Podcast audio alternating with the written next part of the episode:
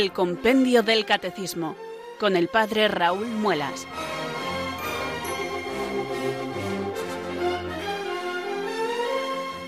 Muy buenas tardes, queridos oyentes de Radio María. Son las 4, las 3 en Canarias. Aquí comienza una nueva edición del Compendio del Catecismo. Reciban un saludo muy cordial del Padre Raúl Muelas, que un día más les habla desde estos micrófonos de Radio María, la radio de la Virgen, la fuerza de la esperanza. Sed todos bienvenidos.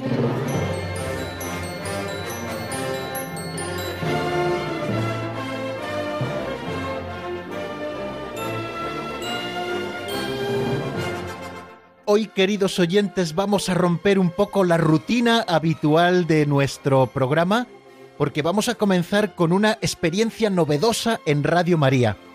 Eh, hablando con el padre Luis Fernando, nuestro director, me dijo, bueno, va bien el compendio del catecismo, pero claro, no podemos saber si el programa está funcionando, si está cumpliendo su cometido de transmitir y explicar la doctrina católica, si nuestros oyentes, es decir, ustedes que en este caso son discípulos, no van asimilando los contenidos y no saben dar cuenta de ellos. Así que dando un poquito vueltas a esto dijimos, bueno, ¿cómo podemos comprobar si nuestros oyentes van asimilando la doctrina católica contenida en este libro de texto que cada tarde explicamos? Pues bien, como ya llevamos 52 programas en antena, hoy es nuestro programa número 53, vamos a comenzar una experiencia novedosa. ¿En qué consiste? En que periódicamente vamos a tener, sobre todo cuando terminemos algunas secciones del catecismo, algunos exámenes que vamos a hacer de esta manera.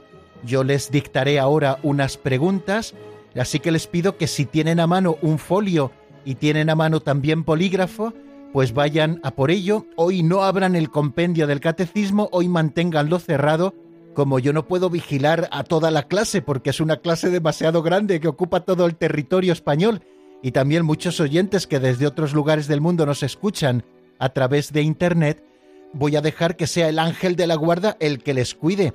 Y confío, por supuesto, en que ninguno de vosotros va a copiar ni del compendio del catecismo ni de los que pueda tener al lado. Que cada uno rellene su examen.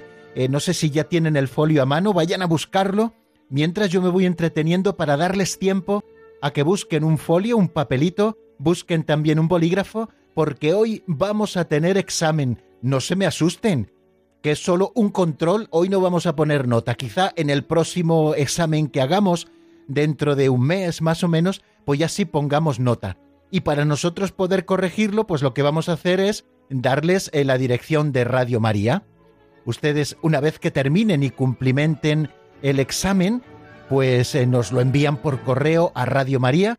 En el sobre en que luego nos lo envíen pongan a la atención del padre Raúl Muelas, eh, Radio María España, Paseo de los Lanceros 2, 28024, Madrid. Bueno, al final esto siempre es un poquito de trabajo también para el maestro, en este caso servidor de ustedes, que tendré que corregir todos los exámenes que nos envíen. Bueno, espero que ya tengan a mano el papelito, que tengan a mano un bolígrafo, porque paso a dictarles las preguntas.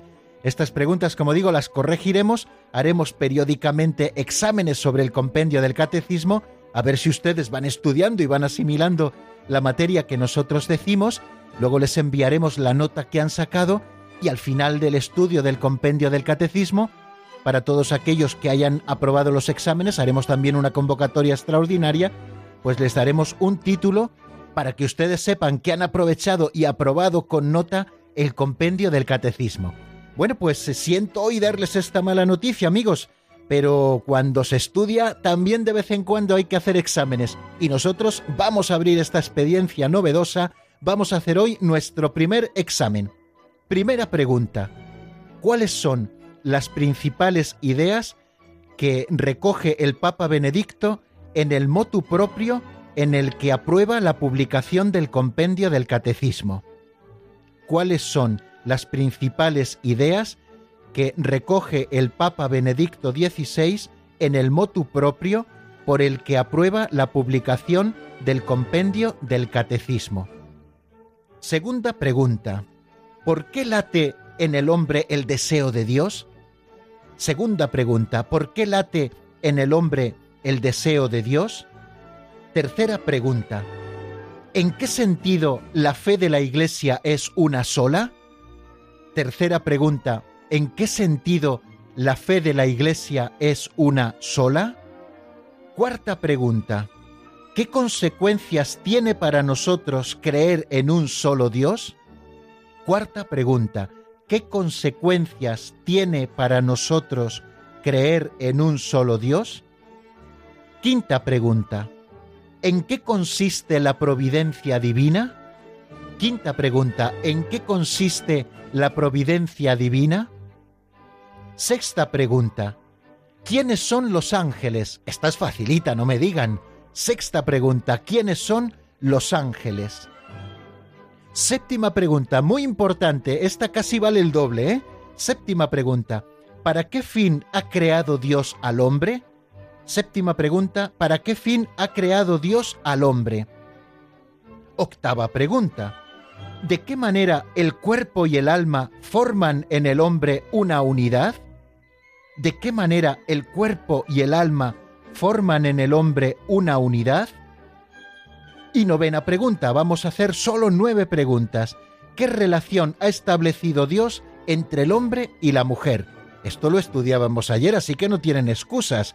¿Qué relación ha establecido Dios entre el hombre y la mujer? Bueno, pues ahora eh, espero que hayan podido eh, copiar las nueve preguntas. Si no, después las repetiremos. Vayan ustedes contestándolas. Tienen una hora de 4 a 5, de 3 a 4 en Canarias para irlas contestando y espero que puedan responder bien. Recuerden, no me copien, ¿eh? Dejen el libro al ladito, que el ángel de la guarda lo ve todo. Y no deje que tengan la tentación de abrir el compendio para copiar lo que allí pone. Se trata de que ustedes pongan aquello que han ido asimilando. Así que hoy, amigos, nos toca examen en el compendio del catecismo.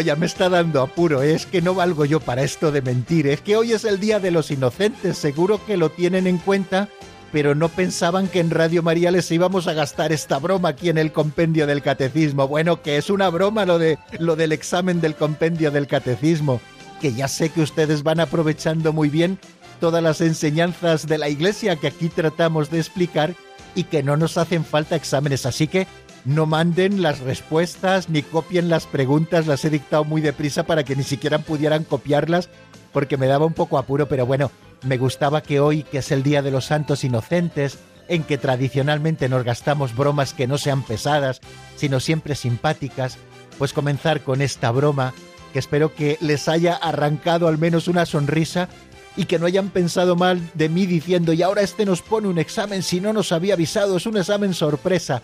Bueno, pues era simplemente una broma que espero que ustedes encajen así con buen humor y que les haya arrancado una sonrisa porque así queremos comenzar hoy el compendio del catecismo.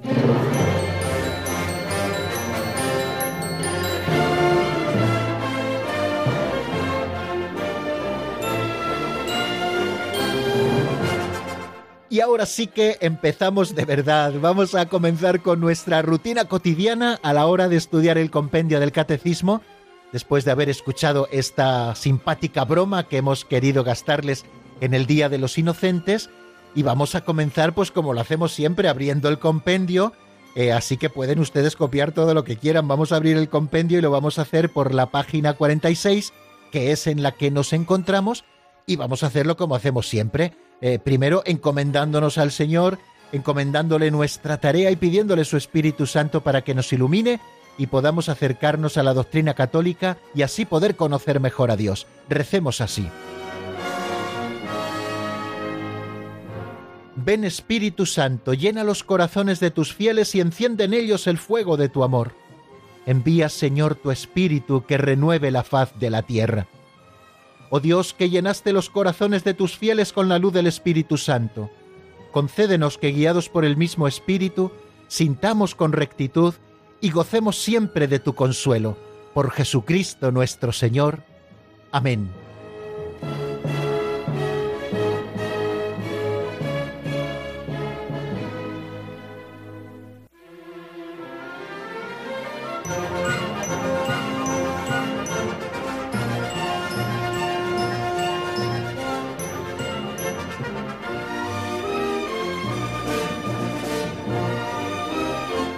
Bien, y después de nuestra oración, queridos amigos, vamos a escuchar una de esas simpáticas pinceladas con las que cada día abrimos el estudio del compendio del catecismo.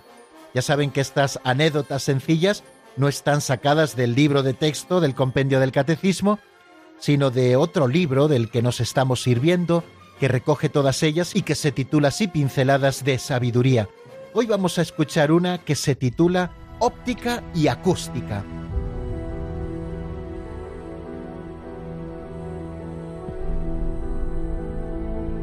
Óptica y acústica. El cristianismo es cuestión de óptica y acústica. De óptica para descubrir el rostro de Dios, a pesar de todos los disfraces con que se presenta. De acústica para recibir su mensaje, en cualquier longitud de onda, desde cualquier estación emisora. Como dice un maestro del hasidismo hebraico, el hombre es el lenguaje de Dios. Cuando el primer astronauta, Yuri Gagarin, dijo que en su paseo por el espacio no había tenido la fortuna de toparse con Dios, un sacerdote de Moscú replicó Es natural. Si no lo has encontrado en la tierra, no lo encontrarás jamás en el cielo. El que no reconoce a Dios en el hombre de la calle, no encontrará a Dios en el templo, ni en su corazón, ni en este mundo, ni en el otro.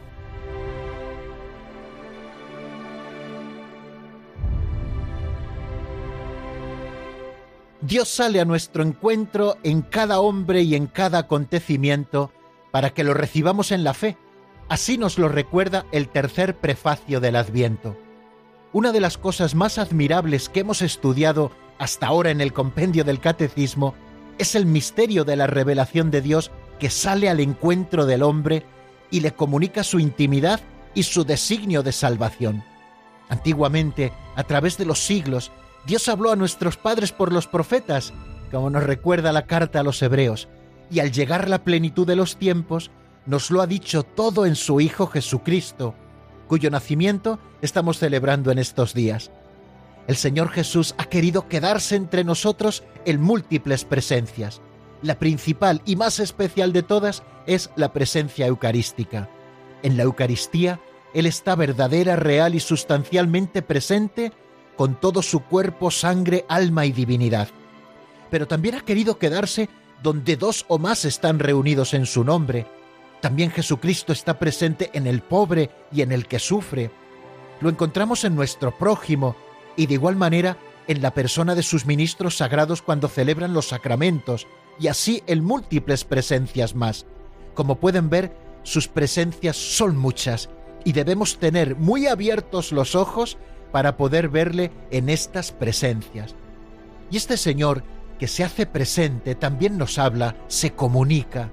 Encontramos su palabra en la Sagrada Escritura, también en la tradición viva de la Iglesia y en la enseñanza de los pastores en comunión con el Papa.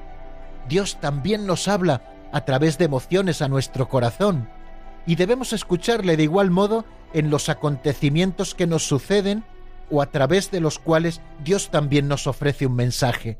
Por eso se impone que tengamos los oídos bien abiertos para escucharle. Nos lo enseñaba de manera simpática, como siempre, la pincelada que hemos escuchado hace unos minutos. El cristianismo es cuestión de óptica y de acústica, es decir, de saber ver la presencia de Dios a nuestro alrededor y de saber escuchar su mensaje en las múltiples maneras que Él tiene de comunicarse. Quien no sabe encontrarse a Dios en las cosas sencillas y ordinarias, difícilmente lo encontrará en las extraordinarias. Así se lo recordó certeramente ese sacerdote ruso a Gagari cuando el astronauta ateo se jactaba de no haber encontrado a Dios en el espacio.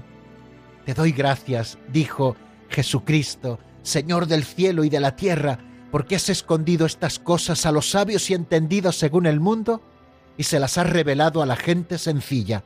Sí, Padre, así te ha parecido bien.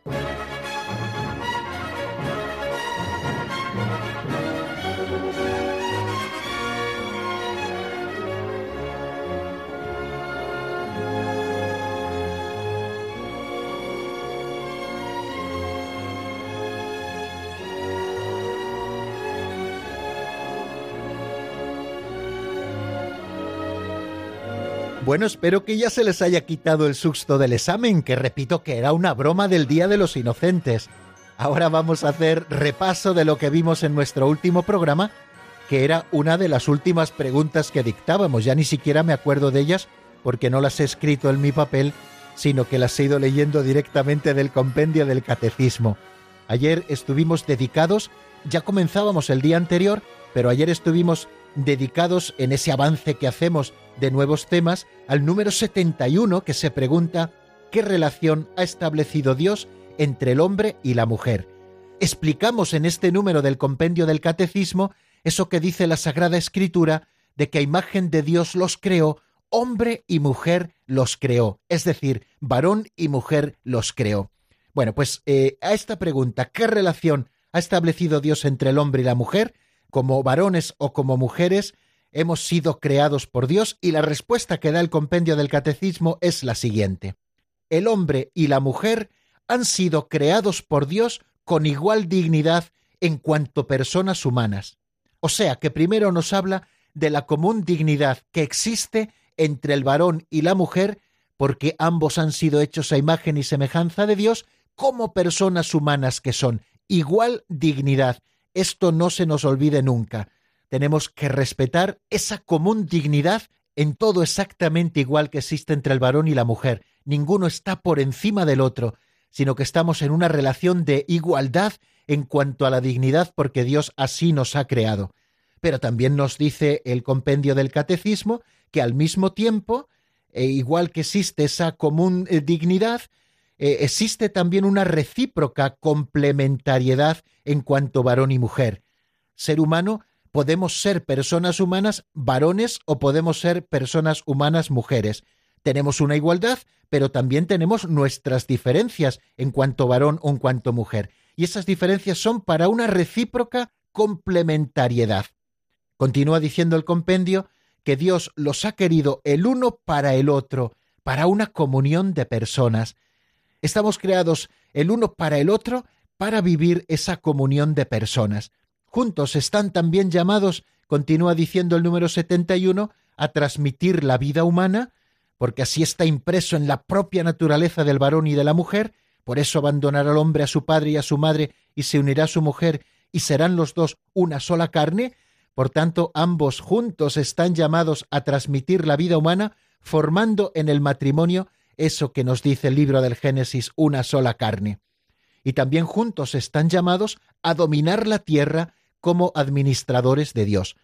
Bueno, pues sobre estas ideas estuvimos ayer dando vueltas, eh, además eh, avanzando un poquito en la comprensión y espero que ustedes disfrutaran casi tanto como yo haciéndolo eh, a la hora de acercarnos a este tema que siempre es apasionante y que creo que en la sociedad que nos toca vivir y en ese pensamiento único que trata de imponerse, creo que es muy importante que nosotros veamos esta visión cristiana una visión que radica en la absoluta igualdad en cuanto a la dignidad entre varón y mujer, pero que también eh, pone el acento en esa complementariedad que existe gracias a que somos diferentes y hemos sido así creados por Dios, como varón o como mujer, diferentes entre nosotros en muchas cosas, pero siempre, por supuesto, guardando esa común dignidad.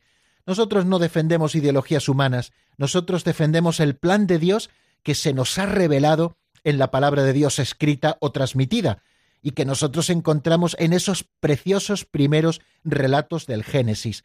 Ayer estuvimos leyendo a partir del versículo 18 del capítulo segundo, donde se nos narra la creación del hombre, la creación de la mujer, y poníamos el acento en algunas de las cosas que se decían, porque allí está manifestada esa verdad de salvación que encontramos siempre en la Sagrada Escritura.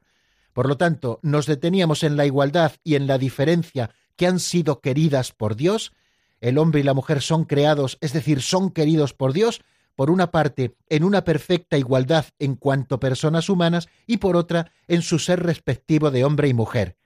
Ser hombre y ser mujer es una realidad buena y querida por Dios. El hombre y la mujer tienen una dignidad que nunca se pierde, que viene inmediatamente de su Creador. El hombre y la mujer son, con la misma dignidad, imagen de Dios. En su ser hombre y en su ser mujer reflejan esa sabiduría y la bondad del Creador. Así Dios lo ha querido, así Dios nos ha creado. A nosotros nos toca recibir esta buena noticia que es la creación de cada uno de nosotros de Dios, conformarnos a la voluntad de Dios y vivirla en plenitud. Eh, por lo tanto, hemos sido nosotros creados a imagen de Dios y no Dios a imagen de nosotros.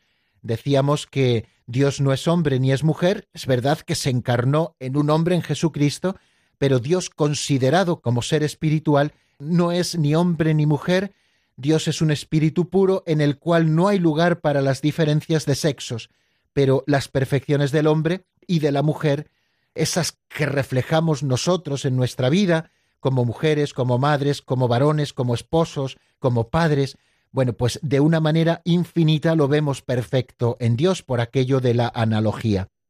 Bueno, en primer lugar, igualdad y diferencia queridas por Dios. En segundo lugar, hablábamos el uno para el otro, una unidad de dos. Creados a la vez, el varón y la mujer son queridos por Dios el uno para el otro. Hemos sido creados, así lo decíamos con el compendio, en esa complementariedad recíproca el uno para el otro, para una comunión de personas. Y esto, como les decía, lo veíamos en ese texto que aparece en el libro del Génesis capítulo 2, a partir más o menos del versículo 18 estoy citando de memoria. Por lo tanto, el hombre y la mujer están hechos el uno para el otro. No que Dios los haya hecho como a medias o incompletos, no, no, nos ha creado completos, pero eh, sí que nos ha creado el uno para el otro, para formar una unidad de dos.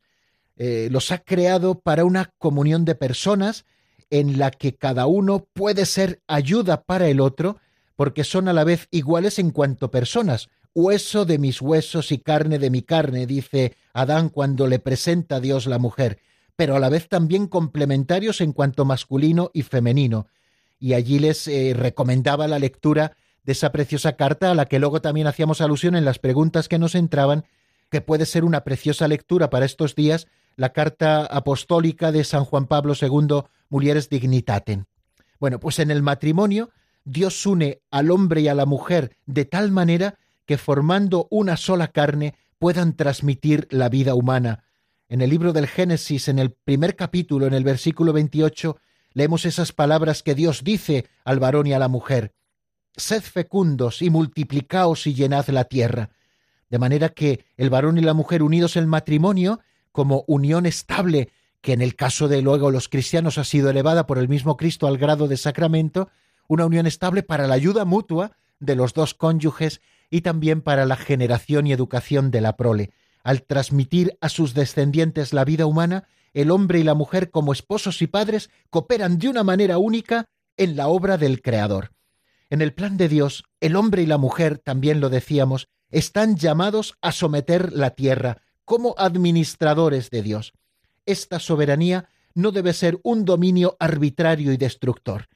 Hemos dicho que a imagen del Creador que ama todo lo que existe, el hombre y la mujer son llamados a participar en la providencia divina respecto a las otras cosas creadas. De ahí esa enorme responsabilidad frente al mundo que Dios nos ha confiado a los hombres y a las mujeres de todas las generaciones. Tenemos que cuidar la tierra y dejársela mejor de la que lo hemos encontrado a las siguientes generaciones.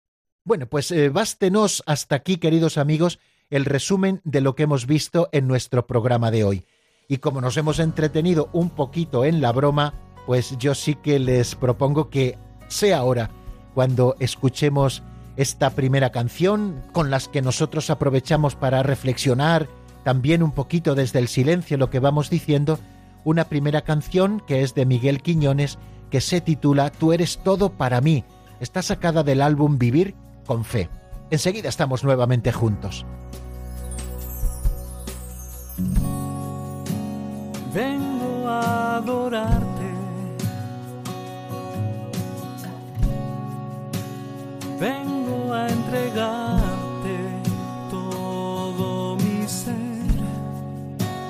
vengo a exaltarte.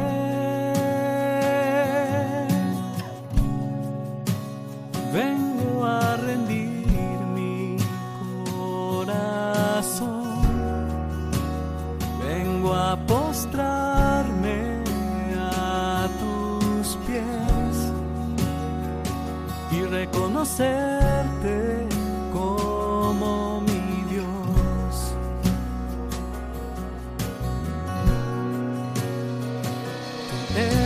todo para mí, tú llenas todo con tu paz, tu amor y tu fidelidad resplandecerán.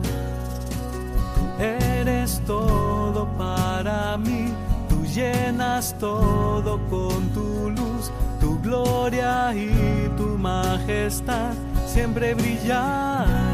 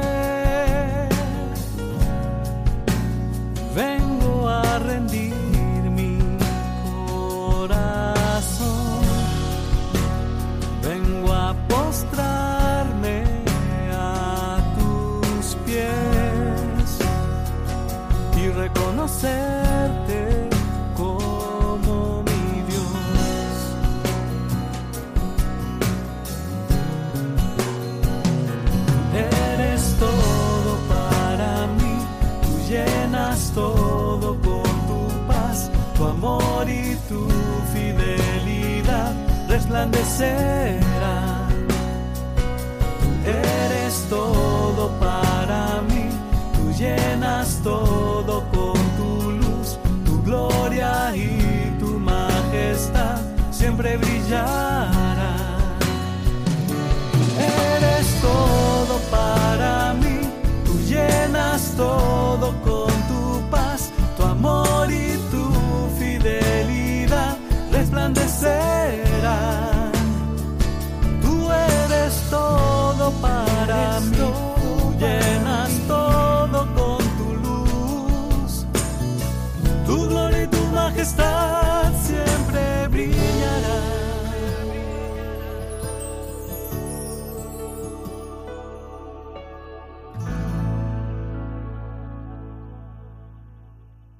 Están escuchando el Compendio del Catecismo con el Padre Raúl Muelas.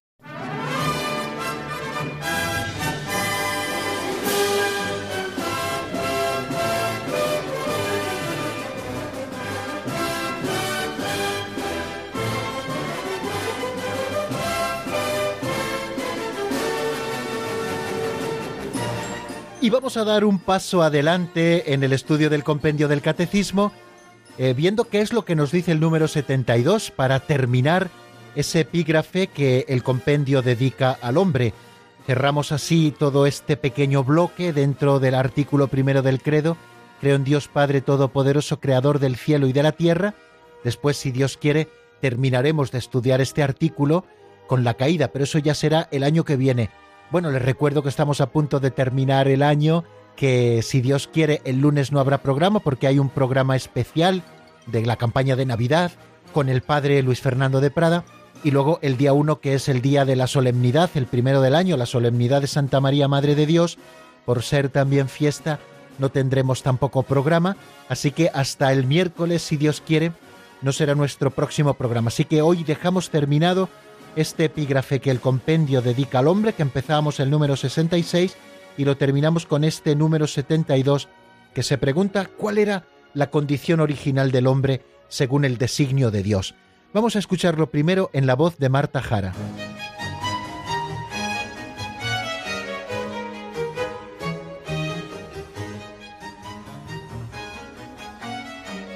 Número 72. ¿Cuál era la condición original del hombre según el designio de Dios? Al crear al hombre y a la mujer, Dios les había dado una especial participación de la vida divina en un estado de santidad y justicia. En este proyecto de Dios, el hombre no habría debido sufrir ni morir. Igualmente reinaba en el hombre una armonía perfecta consigo mismo, con el Creador, entre hombre y mujer, así como entre la primera pareja humana y toda la creación.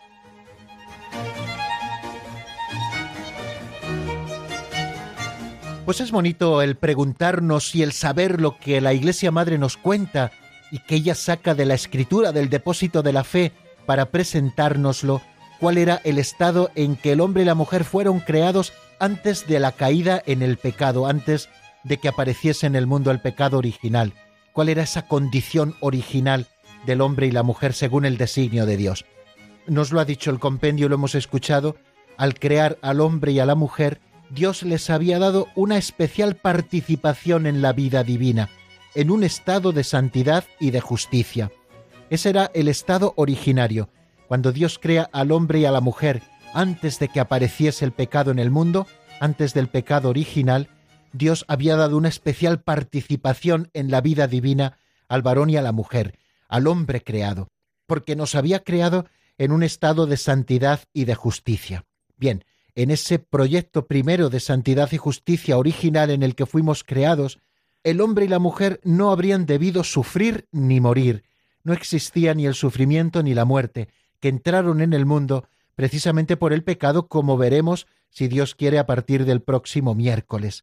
Y de la misma manera que no habría ni sufrimiento ni muerte, nos dice el compendio que de la misma manera igualmente reinaba en el hombre una armonía perfecta, con esas cuatro dimensiones. En primer lugar, armonía perfecta consigo mismo, armonía perfecta con el Creador, armonía perfecta entre hombre y mujer, así como entre la primera pareja humana y toda la creación. Precisamente estudiando lo que supuso el pecado original, nosotros sabemos que se produjo una ruptura, en primer lugar, del hombre consigo mismo. El hombre que vive en pecado está roto interiormente pero también supuso una ruptura con Dios, el Creador, con el que vivía en un estado de felicidad y de amistad y de justicia originaria. Se produjo esa ruptura con el Creador. También se produjo la ruptura y la armonía que existía entre el hombre y la mujer por el pecado, y así como entre la primera pareja humana, toda la humanidad creada, con la creación a la que tenía que dominar.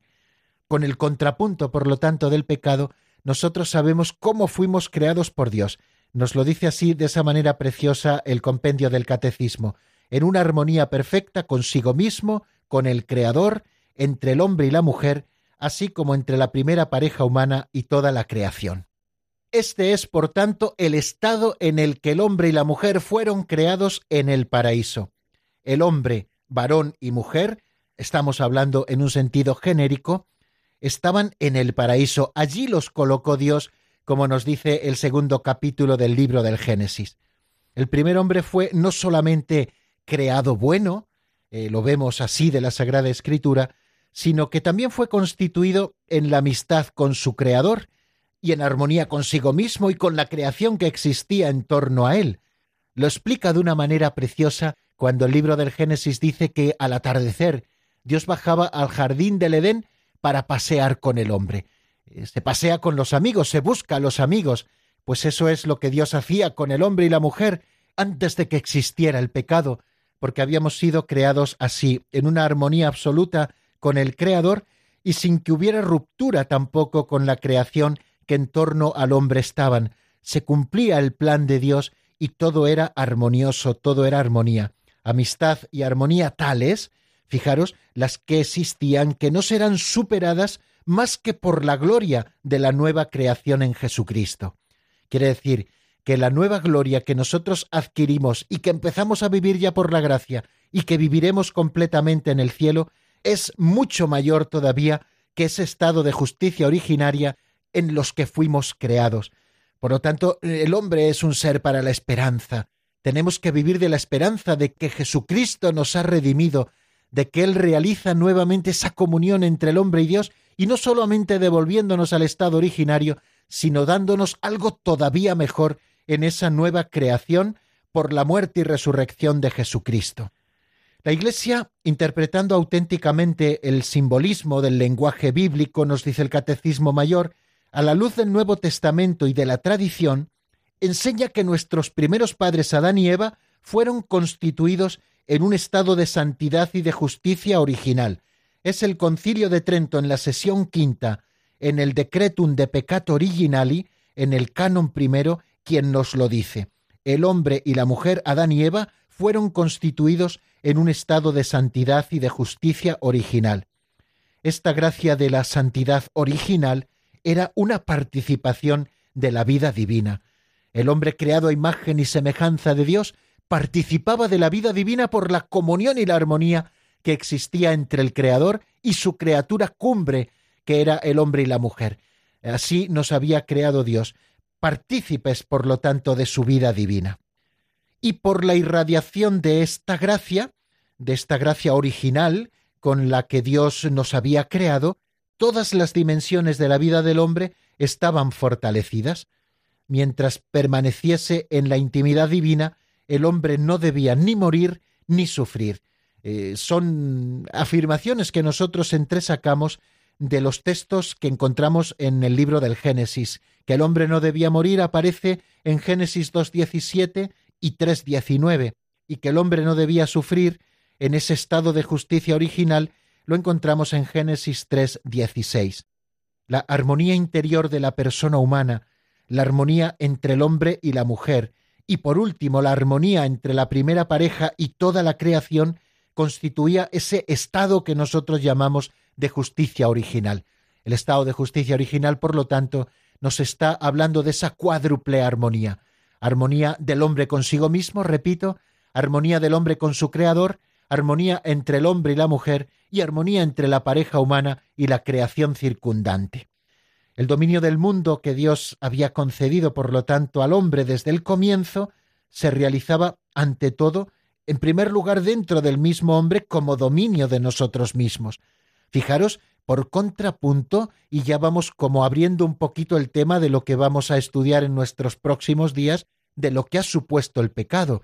Cuando nosotros somos incapaces de dominarnos a nosotros mismos, eso es consecuencia del pecado en nosotros, y no solamente consecuencia del pecado original y de esa concupiscencia, que es inclinación al pecado, que quedó como recuerdo para toda la humanidad de ese pecado de naturaleza, de ese pecado de origen, sino que también es fruto de nuestros pecados personales, esa falta de dominio de nosotros mismos, y es aquí precisamente por donde ha de empezar ese dominio de la naturaleza.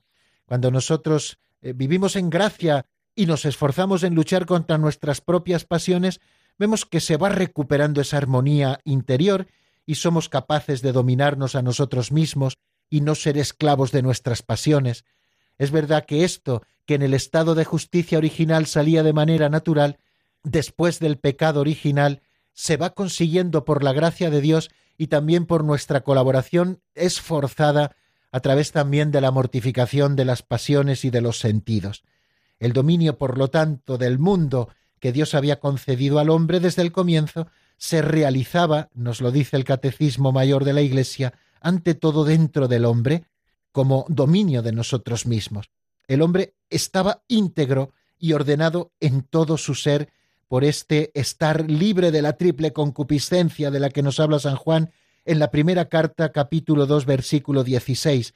No me detengo ahora a explicar lo de la concupiscencia y la triple concupiscencia, porque si Dios quiere, la semana que viene nos dedicaremos de una manera mucho más sosegada a ello.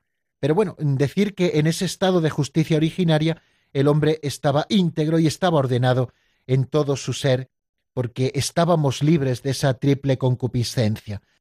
Una concupiscencia que nos somete a los placeres de los sentidos, a la apetencia de los bienes terrenos y a la afirmación de nosotros mismos contra los imperativos de la razón.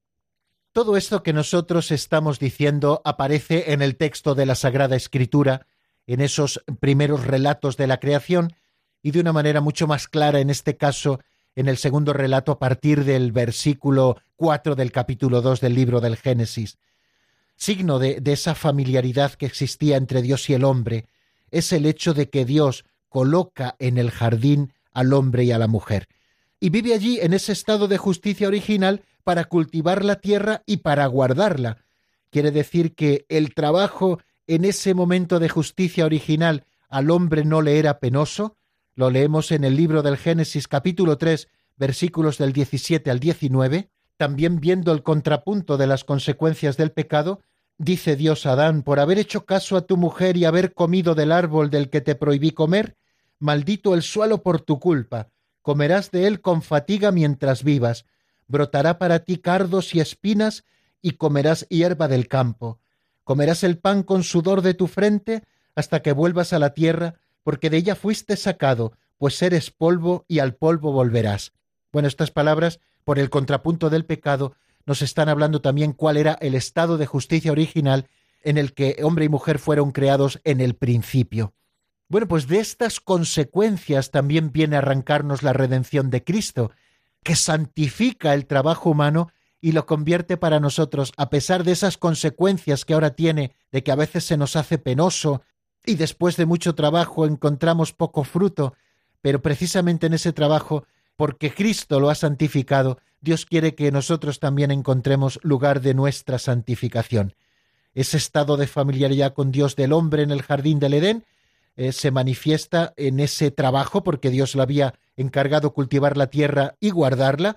Quiere decir que el trabajo no es consecuencia del pecado, sino que lo que es consecuencia del pecado son todas esas circunstancias penosas en las que tantas veces ahora tenemos que realizar nuestro trabajo. Y esta es precisamente la colaboración del hombre y de la mujer con Dios en el perfeccionamiento de la creación visible, a través de ese trabajo que en un principio no era penoso. Toda esta armonía de la justicia original, prevista para el hombre por designio de Dios, como ya les he indicado, se pierde por el pecado de nuestros primeros padres.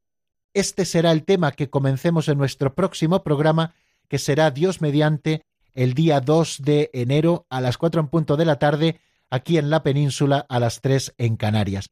Bueno, pues vamos a escuchar otro tema y para terminar como arrancamos con esa sonrisa después de la inocentada, yo les invito a que escuchemos un villancico y además de esos villancicos clásicos eh, que nos hacen hacernos como niños, mi burrito sabanero, voy camino de Belén, pues vamos a escucharle y enseguida estamos juntos en el 910059419, repito 910059419 Pueden ustedes llamar para hacernos alguna pregunta, alguna duda que tengan, darnos algún testimonio breve, compartir con nosotros alguna cosa. Hoy incluso hasta pueden regañarnos por haberles gastado la broma del examen que evidentemente no vamos nunca a tener.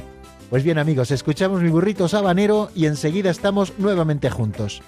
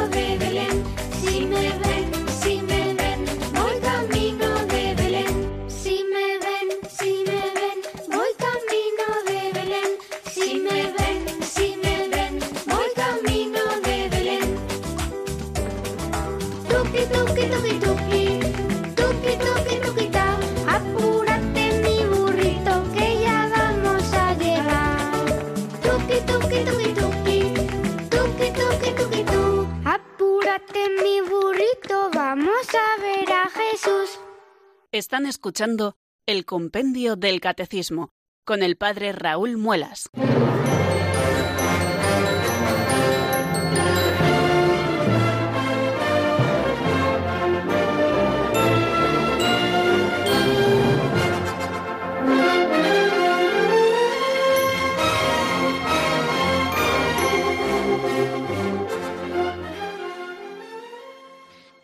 Me resulta, queridos amigos, simpatiquísimo este villancico que acabamos de escuchar y que yo les estaba reservando para esta tarde del Día de los Santos Inocentes de 28 de diciembre del año 2018.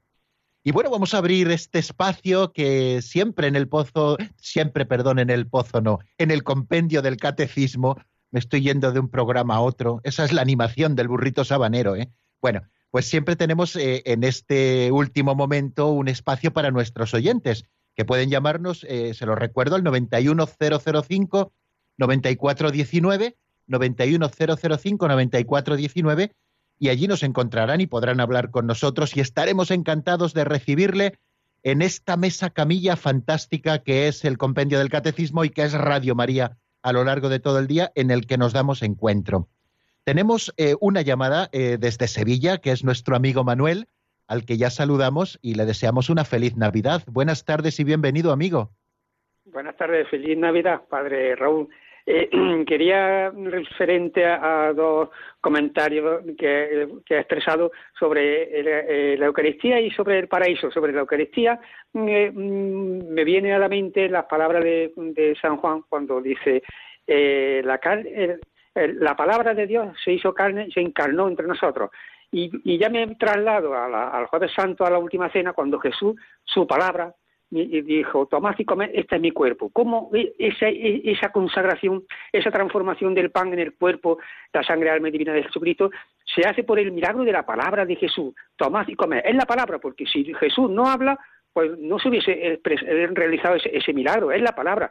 Y ya me voy al sacerdote cuando yo comulgo, y el sacerdote el que su palabra en la consagración, pues yo veo en el sacerdote a Jesús y su palabra es la que hace el milagro de la consagración y, para mí es el momento más grande y el valor más, más grande que yo puedo ver en el sacerdote, porque yo, me traspaso, me, me transbordo ya a, a, la Santa Cena, veo al sacerdote a Jesús con su palabra hacer el milagro de la consagración. Y me gusta mucho que en la, en la parroquia donde yo comulgo, pues el sacerdote, después de decir las palabras, tomad y comed este en mi cuerpo, y a continuación este sacerdote, don Emilio dice, Señor mío y Dios mío. O sea, yo cuando oigo esas palabras de este sacerdote, decía a, continuación de esa consagración, las palabras de Santo Tomás, Señor mío y Dios mío, que él se reconoce con esa humildad y con esa, de que pues ya es que me emociona las cosas. Cuando yo comulgo, veo al sacerdote, veo a Jesús en el sacerdote y, cuando y, y la otra del paraíso veo como cuando Jesús, la bondad de, Dios, la bondad de Dios en, expulsarlo del paraíso, yo siempre, bueno, le expulsó, pero yo veo que esa expulsión es que si no le expulsa, como había, aparte del árbol de la ciencia del bien del mal, que era el que ellos tomaron la manzana, que quisieron ser como Dios, pues estaba también el árbol de, de, la vida, el árbol de la vida. Y digo, si no le expulsa, mm, mm, al tomar, al, al, comer el árbol de la vida, eternamente viviría en pecado. Y como la bondad de Dios nos, nos, expulsó del Edén para que no comiéramos ese árbol de la vida, para que no fuéramos eternamente en pecado. Y nada más, esa, padre, y enhorabuena, padre Raúl. Muchísimas gracias, Manuel, por esta aportación tan bonita y que nada, decíamos al principio de nuestro programa, eh, después de la inocentada, que el, que ser cristiano es cuestión de óptica y acústica. Bueno, pues veo que Manuel tiene la óptica muy bien regulada porque sabe encontrarse esas presencias del Señor, eh, especialmente en la Eucaristía, donde está verdadera, real y sustancialmente presente, y también en la persona del sacerdote y quien lo descubre ahí lo va descubriendo en las otras presencias. Pues eh, muchísimas gracias por esta aportación y también por, bueno, pues eh, arrimarnos un poquito a ese misterio de la Eucaristía en el que siempre estamos también. Damos paso a otra llamada que nos llega desde San Fernando, desde Cádiz, y es nuestra amiga Ángela. Feliz Navidad y bienvenida. Buenas tardes. Buenas tardes, feliz Navidad, Padre Raúl. y todavía me estoy riendo y sonriendo. Es usted fantástico. Mire, yo sin Radio María no vivo, pero es que le aseguro que usted será santo, porque he cogido lápiz y he puesto las preguntas, ¿cómo he podido? Digo, mire, señor, Dios mío, es que no me cabe en el folio. Y, bueno, claro, usted lo ha puesto y lo ha dicho para que no me diera tiempo, ¿no? Y yo aquí con el bolígrafo. es usted, mire, lo más grande un sacerdote para mí, le aseguro que es lo más grande. Le felicito, sobre todo porque me he creído la inocentada. Y aquí, que somos muy de la guasa en San Fernando, eh, en Cádiz, es que todavía me estoy riendo, madre. Es que yo pensaba, uy, el examen, y no voy a saber, y, ahora no puedo, y la primera pregunta, y la tercera, y la cuarta. Lo han conseguido, padre. He ido por una libreta, eh, eh, una libretita que había comprado. Digo, bueno, esa la estreno. Mm, la cuarta no he podido, bueno, ya, en fin, que Dios le bendiga. Muchísimas gracias, Ángela, de verdad que sí, por, por bueno, pues eh, por esta aportación que nos hace y, por arrancar nuevamente una sonrisa contándonos cómo ha vivido ese momento de, del examen ficticio que, con el que empezábamos hoy. La verdad es que los sacerdotes a la hora de gastar estas inocentadas, que siempre repito, que siempre tienen que ser, bueno, bromas de buen gusto, ¿no? Y que no sean pesadas para nadie. Jugamos con ventaja porque, hombre, la gente nos cree y entonces, pues cuando empezamos la broma, jugamos con un poquito de ventaja. bueno, pues agradecido, muchas gracias Ángela. Eh, bueno, todas esas cosas buenas que dice, pídalas para mí, para que verdaderamente sea santo, para que el Señor me vaya concediendo la gracia, para que yo también sepa colaborar con esa gracia y juntos vayamos caminando, ¿no? Porque nos salvamos en racimo por estos caminos de, la santidad. Bueno, y casi no tenemos tiempo para más.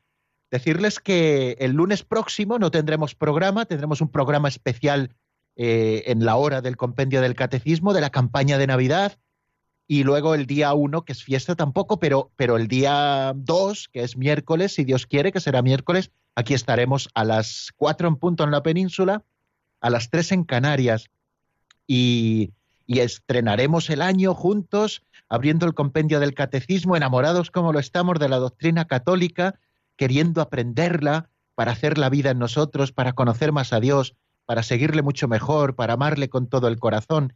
Y seguiremos con esa tarea fantástica que se nos encomienda y que, en definitiva, ha de durar toda nuestra vida porque en formación constante estamos. Les deseo, como dicen en mi pueblo, que tengan una buena salida y entrada de año y al ratito, como también dicen en el México, nos volvemos a escuchar. La bendición de Dios Todopoderoso, Padre, Hijo y Espíritu Santo, descienda sobre vosotros y permanezca para siempre. Amén. Hasta la semana que viene, si Dios quiere, amigos.